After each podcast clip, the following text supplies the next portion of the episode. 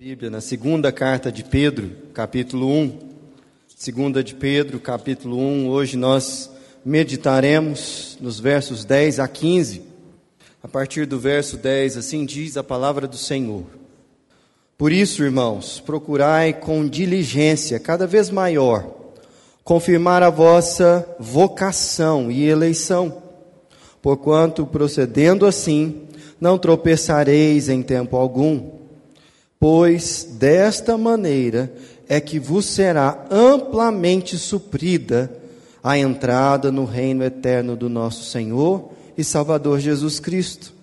Por esta razão, sempre estarei pronto para trazer-vos lembra trazer-vos lembrados acerca destas coisas, embora estejais certos da verdade já presente convosco e nela confirmados, também considero justo, enquanto estou neste tabernáculo, despertar-vos despertar com essas lembranças, certo de que estou prestes a deixar o meu tabernáculo, como efetivamente o nosso Senhor Jesus Cristo me revelou, mas de minha parte esforçar-me-ei diligentemente por fazer que a todo tempo, mesmo depois da minha partida, conserveis lembrança de tudo.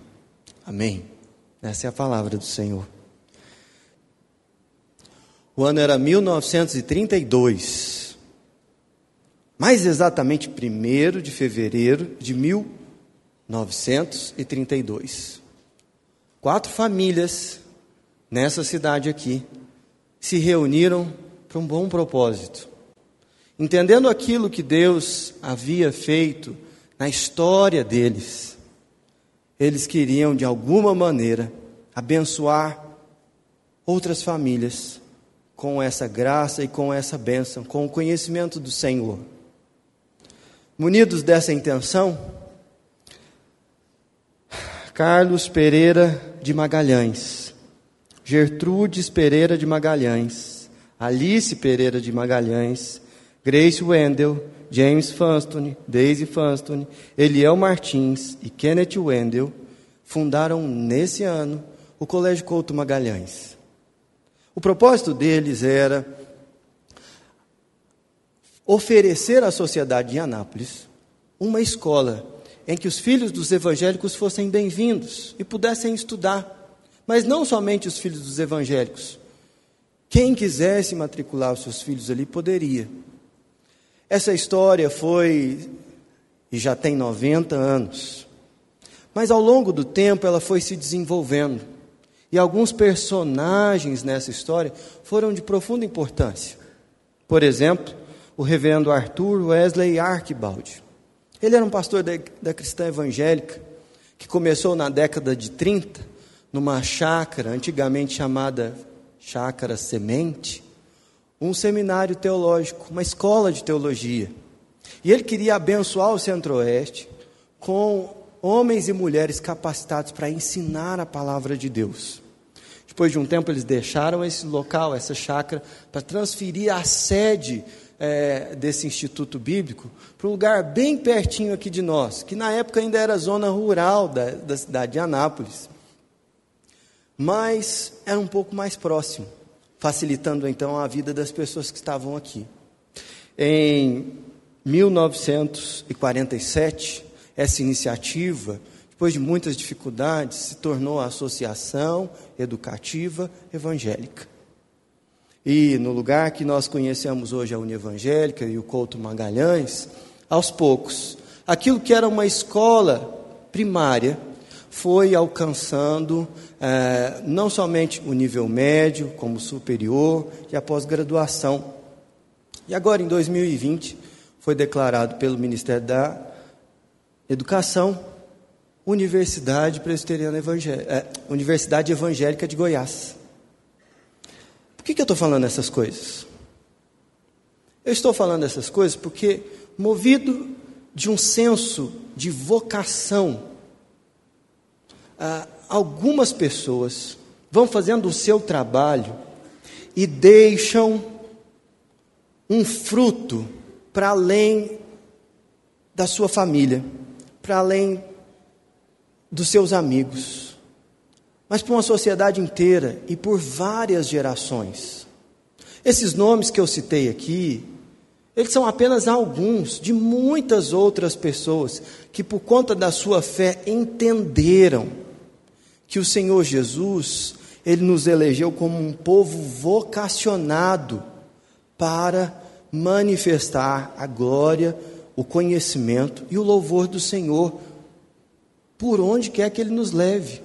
E isso não era restrito aos cultos e aos trabalhos da igreja em si, mas isso devia abranger todas as esferas da sociedade, seja educação, seja o serviço público, seja a iniciativa privada, seja a saúde, todas as áreas. Porque o reino de Deus, ele é absolutamente abrangente. Nós estamos diante de um texto em que o apóstolo Pedro, ele fala um pouquinho de como ele via a sua vocação e de como ele trabalhava já no final da sua vida para até o último instante cumprir a vocação dele. E é justamente sobre isso que eu gostaria de falar com vocês hoje aqui. Sobre a vocação para a qual Deus nos elegeu, não somente o apóstolo Pedro, mas todo o seu povo.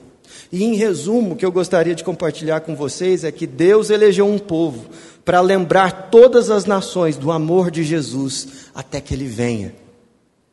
E nós vamos olhar para esse texto aqui e nos próximos minutos eu quero mostrar para vocês que Deus nos elegeu para uma vocação. Que essa vocação tem um centro e esse centro é lembrar as pessoas do amor de Deus. E que nós não temos todo o tempo do mundo para fazer isso. E o nosso tempo está acabando. E tudo isso está aqui nesse texto. Vamos dar uma olhada?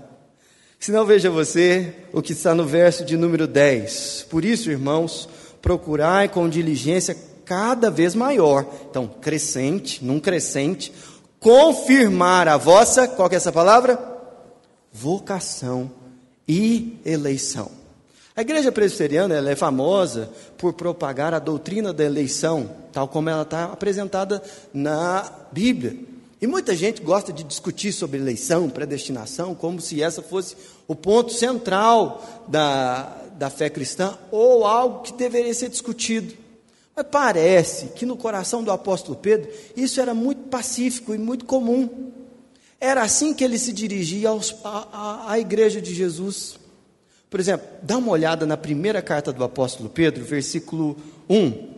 Olha que interessante como Pedro se dirige à igreja a qual ele está escrevendo. Pedro, apóstolo de Jesus Cristo, aos eleitos que são forasteiros na dispersão do Ponto, Galácia, Capadócia, Ásia e Bitínia. Eleitos segundo a presciência de Deus. Ele repete o termo, fala, vocês foram escolhidos pelo Senhor. Deus escolheu vocês dentre todos os povos da terra. Deus fez essa escolha, essa, essa eleição é do Senhor, não é nossa. Nós somos os eleitos. Mas olha que interessante, o texto que o Henrique Bruno abriu ah, o nosso, nosso culto também fala sobre isso, que é um texto, inclusive, mais famoso do que este, 1 Pedro, capítulo 2, ah, o versículo 9. Pedro novamente está se dirigindo à igreja, está dizendo: Porém, vós sois raça eleita sacerdócio real, nação santa, povo de propriedade exclusiva de Deus. Esse princípio ele vem sendo apresentado na Bíblia não somente no Novo Testamento, mas também desde o Antigo. Por exemplo, Deus chamou Abraão para andar com ele e deu a ele promessas para que a partir dele sua descendência fosse uma, uma nação eleita dentre as outras nações da terra para glorificar a Deus e manifestar a sua aliança. Essa era a eleição de Israel no Antigo Testamento. Mas eles tropeçaram nessa eleição, não reconhecendo o Filho de Deus, o Cristo. E esse tropeço é apresentado em 1 Pedro capítulo 2. Se não veja você lá. Eu estou em 1 Pedro 2, versículo No meio do versículo 7, a pedra que os construtores rejeitaram, essa veio a ser a principal pedra angular, pedra de tropeço e rocha de ofensa. São estes os que tropeçam na palavra, sendo desobedientes para com para o que também foram postos. O que é essa desobediência? É o povo eleito de Deus, não acolhendo o Messias, mas tropeçando nas suas tradições e interpretações bíblicas e não se entregando a Jesus, o Cristo. Mas a todos quantos receberam, deu-lhes o poder de serem feitos filhos de Deus. E o que, que aconteceu com esses? Tanto gentios quanto judeus são agora, pela fé, uma nação santa, um povo eleito de propriedade exclusiva do Senhor. Para quê? A segunda parte do versículo 9: a fim de proclamardes as virtudes daqueles, daquele que vos chamou das trevas para a sua maravilhosa luz. Estou falando tudo isso para você voltar agora lá no texto de 2 Pedro, o capítulo 10, e diz: que diz assim: por isso, irmãos, procurai com diligência cada vez maior confirmar a vossa vocação e eleição, porquanto procedendo assim não tropeçareis em tempo algum. Está vendo a palavra tropeço aparecer aí agora? O que Pedro estava falando para a igreja era o seguinte: não se esqueçam do propósito pelo qual Deus nos elegeu. Deus nos elegeu para proclamarmos as virtudes daquele que nos chamou das trevas para a sua maravilhosa luz. Essa é a vocação da igreja. E é por isso que o apóstolo Pedro trabalha junto, eleição e vocação, tanto no texto lá de, da primeira carta, quanto aqui. Ele está dizendo só: vocês, nós, sim, nós somos o povo eleito de Deus. Mas isso não é motivo de vanglória, nem essa escolha foi com base em nós, mas por causa da misericórdia de Deus, e essa eleição tem um propósito, tem uma vocação. E é sobre essa vocação que eu gostaria de falar com vocês. Porque o tema da predestinação causa muita polêmica e discussão no meio teológico. Mas nós deveríamos nos ocupar muito mais do que é a nossa vocação no mundo em que Deus nos escolheu para ser o povo dele. E, e, o texto é muito claro quando o apóstolo Pedro está dizendo: vocês foram eleitos por Deus para uma vocação. Qual é essa vocação? Aí o apóstolo Pedro vai falar de como ele se sentia nessa vocação. E é isso que ele faz do versículo 12 ao versículo 15. E ele diz o seguinte: Por essa razão sempre estarei pronto. Por qual razão? Porque ele foi escolhido e confiada a ele uma vocação. E em que consistia essa vocação?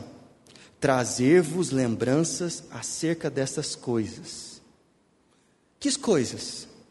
Embora estejais certos da verdade já presente convosco, nela e confirmados, também considero justo, enquanto estou neste tabernáculo, despertar-vos com estas lembranças.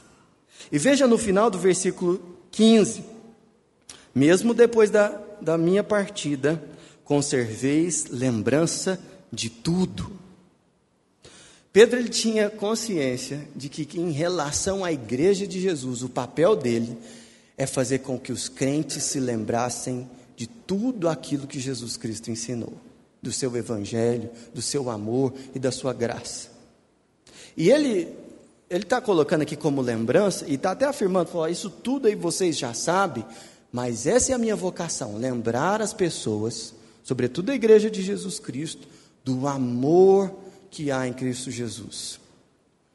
Essa vocação ele recebeu do próprio Jesus quando ele, depois de trair o nosso mestre e ficar um tempo afastado, foi reconciliado pelo próprio Cristo. E Jesus virou para ele e falou assim: Pedro, você me ama? Ele falou assim: Amo, Senhor. Ele falou então: pastoreia as minhas ovelhas. Isso se repetiu por três vezes pastoreia as minhas ovelhas. Pedro era um pastor que entendia que as pessoas precisavam ser lembradas do amor de Deus. E ele usa vários termos aqui que nós não devemos passar despercebido. Porque no versículo 12 ele fala: trazer-vos lembrança. No versículo 13 ele fala: despertar-vos com essas lembranças. E no versículo 15 ele diz: conservar a lembrança. Todas as vezes, especialmente você que tem muitos anos na caminhada da fé, domingo após domingo você vem aqui na igreja e de alguma maneira você é exposto à palavra. E os neófitos não têm essa, essa sensação, mas aqueles que são mais experientes na fé já não aprendem nenhuma novidade com sermões e aulas de escola dominical. Mas isso é uma repetição de algo que já foi ensinado no passado. E mesmo assim é muito importante. Por quê? Porque a gente se esquece. E a gente se esquece com muita facilidade dos princípios de fé, daquelas coisas tão preciosas que o Senhor já nos ensinou.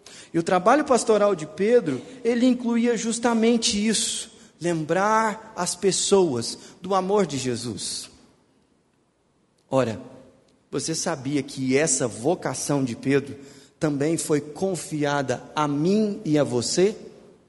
Não estritamente ah, o trabalho pastoral, como o ofício que eu exerço aqui, mas quando Jesus Cristo comissionou a igreja, ele deu à igreja uma vocação.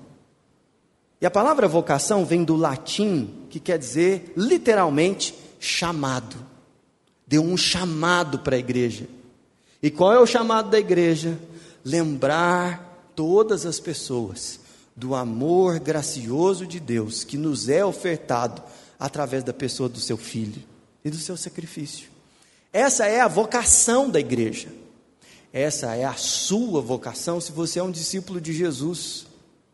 E com o seu trabalho, seja ele voluntário aqui, seja o seu trabalho no qual você angareia o seu sustento, seja nas suas interações com pessoas que são seus colegas de ofício, ou na sua lida com a sua família, você tem sim um propósito e uma vocação lembrar as pessoas de que Deus as ama em Cristo Jesus. Essa é a nossa vocação. E tem muita gente que é bem sucedido, tem uma carreira sólida, um nome respeitado na sociedade, mas que não encontra muito sentido naquilo que ele faz, por conta do pecado, dos problemas que vão carcomendo os frutos do nosso trabalho. Mas se você é cristão, você tem um componente que dá sentido e significado ao exercício do seu trabalho. E esse componente é a sua vocação.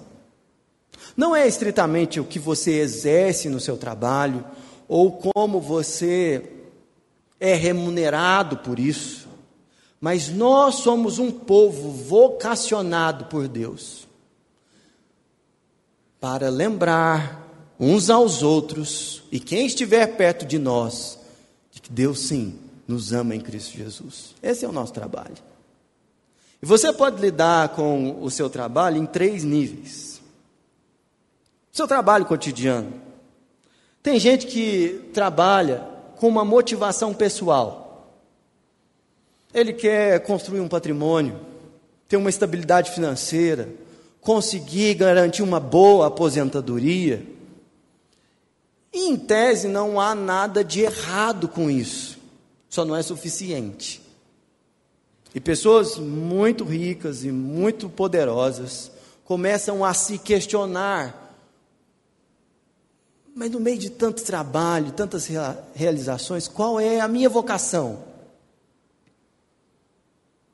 E tem muita gente que entende que vocação é fazer alguma coisa pela sociedade, deixar um legado para as próximas gerações, fazer com que a, o nosso país se organize melhor, em que saúde, segurança e gestão pública sejam mais adequadas. E todas essas coisas são coisas dignas também, importantes. Mas o cristão vai um pouco além. Existe um tipo de gente nessa terra que tem um senso de vocação para além, inclusive, dos benefícios sociais que o seu trabalho pode produzir.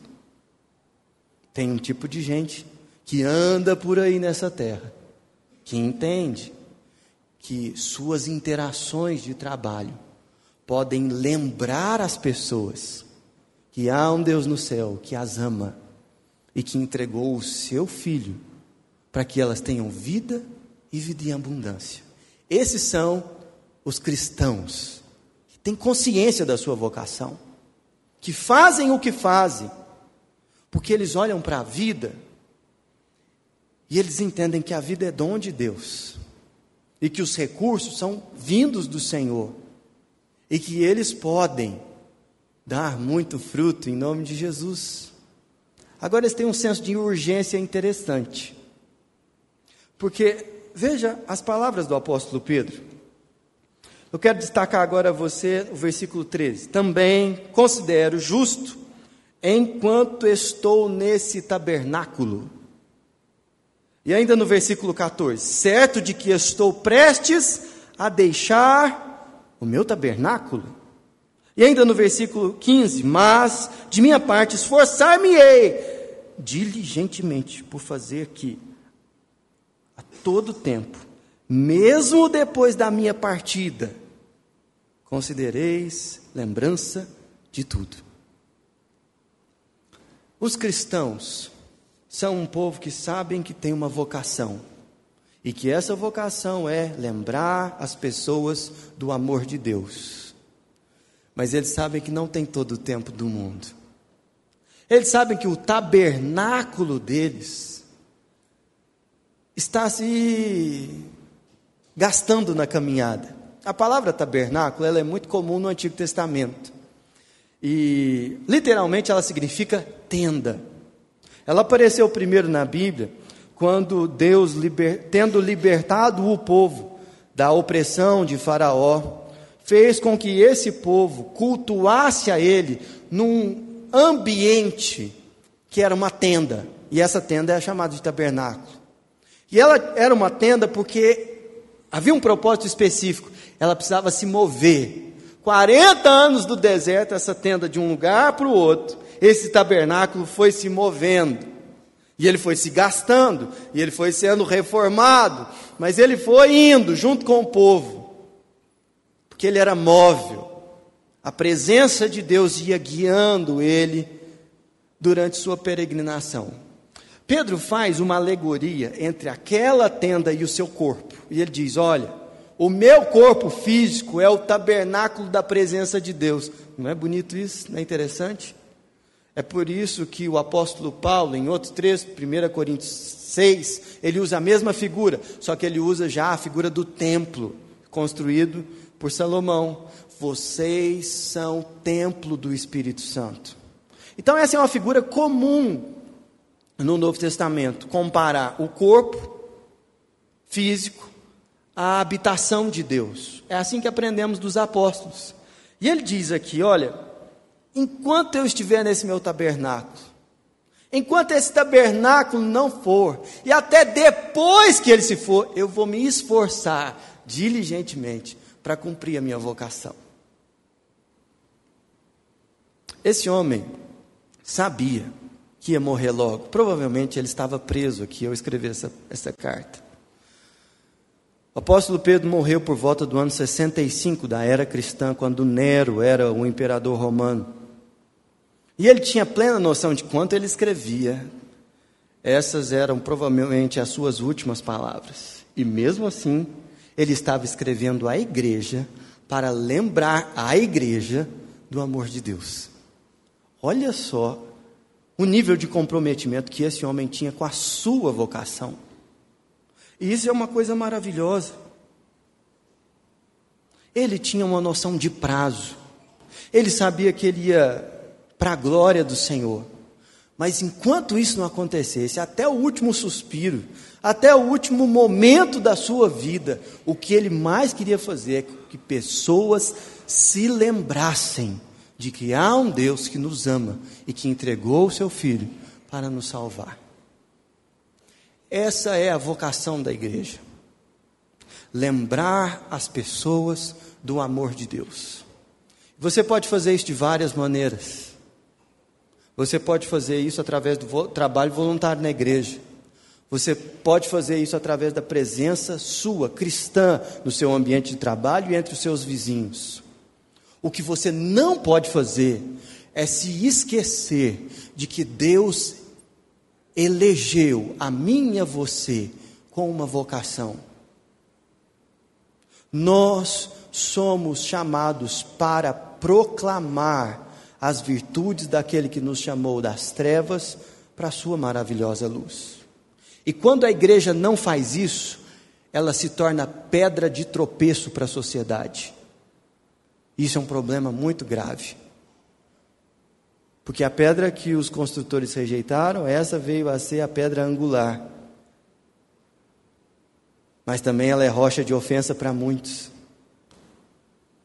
E tomara o Senhor que na nossa geração nós cumpramos a nossa vocação, porque nós somos anões dos ombros de gigantes. Estamos na ponta da linha de uma tradição muito grande que vem pela graça de Deus, com fidelidade, anunciando geração após geração essas virtudes e essa luz do nosso Senhor, refletindo essa luz, porque essa é a vocação da igreja. Nós somos eleitos para uma vocação. O centro da vocação é anunciar e lembrar as pessoas do amor de Deus. E nós não temos todo o tempo do mundo para fazer isso. O nosso tabernáculo está se gastando na caminhada. Mas eu gostaria de encerrar aplicando essa palavra a diferentes pessoas. E eu gostaria de falar aqui com os pré-adolescentes, adolescentes e até mesmo o público que está na universidade a faixa mais nova da faixa etária aqui da igreja. Você já ouviu falar sobre Isaac Newton? Certamente. Você já ouviu falar sobre Ashbel Green Simonton? Talvez um pouco menos. Você já ouviu falar sobre Agnes Chagas? Certamente você já visitou a casa dela. Todas essas pessoas, em áreas diferentes, de formas diferentes, colocaram em prática a vocação que receberam do Senhor. O primeiro deles foi um cientista matemático extraordinário que estudava matemática e ciências para a glória do Senhor. Foi uma das pessoas responsáveis pelo desenvolvimento do cálculo diferencial integral. Ele fazia ciência para a glória de Deus. O outro era um pastor missionário que saiu lá dos Estados Unidos e veio plantar uma igreja no Brasil, uma tal de igreja presbiteriana, talvez você conheça. Começou lá no Rio de Janeiro e foi se espalhando, se espalhando, chegou até Goiás, pensa? O outro é uma senhora, enfermeira, missionária, que além de, pelo seu ofício, a fazer com que muitas pessoas fossem abençoadas, ela também deixou um legado para a igreja, porque ela queria que as suas propriedades fossem um ambiente onde, mesmo depois da sua partida, as pessoas fossem lembradas do amor de Deus. Eu não sei quais são as expectativas suas a respeito da sua profissão, ou aquilo que você está se preparando para fazer. Mas eu queria te dizer que Deus tem um povo vocacionado nesse mundo para fazer ciência, para cuidar da saúde, para gerir patrimônio, para pastorear a igreja de Jesus. E a grande questão é como a sua vocação vai se manifestar? Os pagãos, os ímpios, procuram se estudar e se capacitar no mundo profissional simplesmente por realização pessoal. No máximo, eles querem deixar um legado para a família e para a sociedade. Mas você faz parte de um povo que sabe que sua vocação é lembrar as pessoas de que Deus as ama. Se prepare para fazer isso bem feito. Eu queria te dizer hoje, adolescente, jovem, busque em primeiro lugar o reino de Deus e a sua justiça, e todas as outras coisas vos serão acrescentadas. Deus está levantando uma nova geração de pastores, engenheiros, enfermeiros, senadores aqui nessa igreja. E essas pessoas vão cumprir sua vocação. Participe disso. Eu quero falar com você que não se identifica com o seu trabalho que olha para a sua função e não vê sentido nela. Seja porque ela não produz a você reconhecimento ou a remuneração que você gostaria que ela lhe oferecesse. E está muito difícil para você voltar amanhã para o seu ambiente de trabalho e cumprir mais um turno, mais uma semana. Realmente não é fácil. A queda fez com que o nosso trabalho fosse um ambiente de cardos e espinhos. E trabalhar muitas vezes se torna algo muito penoso. Mas deixa eu te falar um negócio. Deus trouxe você aqui para que essa semana comece um pouco diferente. Você vai amanhã para o seu trabalho, não simplesmente com a incumbência de realizar as tarefas que diariamente, rotineiramente e enfadonhamente lhe são confiadas. Mas amanhã você vai para lá com uma vocação de lembrar alguém de que Deus a ama e de que essa pessoa pode se relacionar pessoalmente com Jesus. E se você fizer assim, não que o seu salário vai mudar, ou que o seu ambiente de trabalho vai ser assim mais estimulante, mas você terá motivos mais honrosos para exercer a sua vocação. Quero falar com você também que está num cenário muito diferente. Você que é bem remunerado, publicamente reconhecido pela sua competência, está num cargo de chefia e gosta muito do que faz. Eu queria te dizer que você está em apuros. É, em apuros. E por quê? Porque você pode se contentar com aquilo que esse mundo pode oferecer para o fruto do seu trabalho. Isso seria uma desgraça na sua vida. Porque se você se contentar com aquilo que o seu trabalho pode lhe oferecer, você vai trabalhar para si mesmo. No máximo, para dar uma contribuição para a sociedade. E você veio aqui nessa noite para Deus lembrá-lo de que você foi eleito para uma vocação lembrar as pessoas de que Deus as ama. Busque em primeiro lugar o seu reino e a sua justiça, e todas as outras coisas lhe serão acrescentadas. Essa é a vocação da igreja. Essa é a nossa mensagem. É para isso que a gente existe. E quem sabe, Deus não usa você para começar uma escola nova, para abençoar uma cidade com um novo modelo de gestão de saúde? Ou então, fazer com que, de alguma maneira, o trânsito seja melhor? Nossa, está precisando. Em todas essas coisas, o mais importante é que você nunca se esqueça da sua vocação, a mesma do apóstolo Pedro, de que enquanto o nosso tabernáculo não se desfaz, nós devemos nos esforçar para lembrar as pessoas de que Deus as ama e de que o Evangelho é real. Quem sabe Deus não dá a você o privilégio de, mesmo depois da sua partida, as pessoas se lembrarem que a sua vida foi dedicada a essa vocação? Que grande privilégio, não? Foi assim com o apóstolo Pedro, foi assim com muitos outros antes de nós. E Deus trouxe você aqui para que você entenda que há tempo ainda para que seja assim com você. Para tanto, feche os seus olhos. Vamos orar.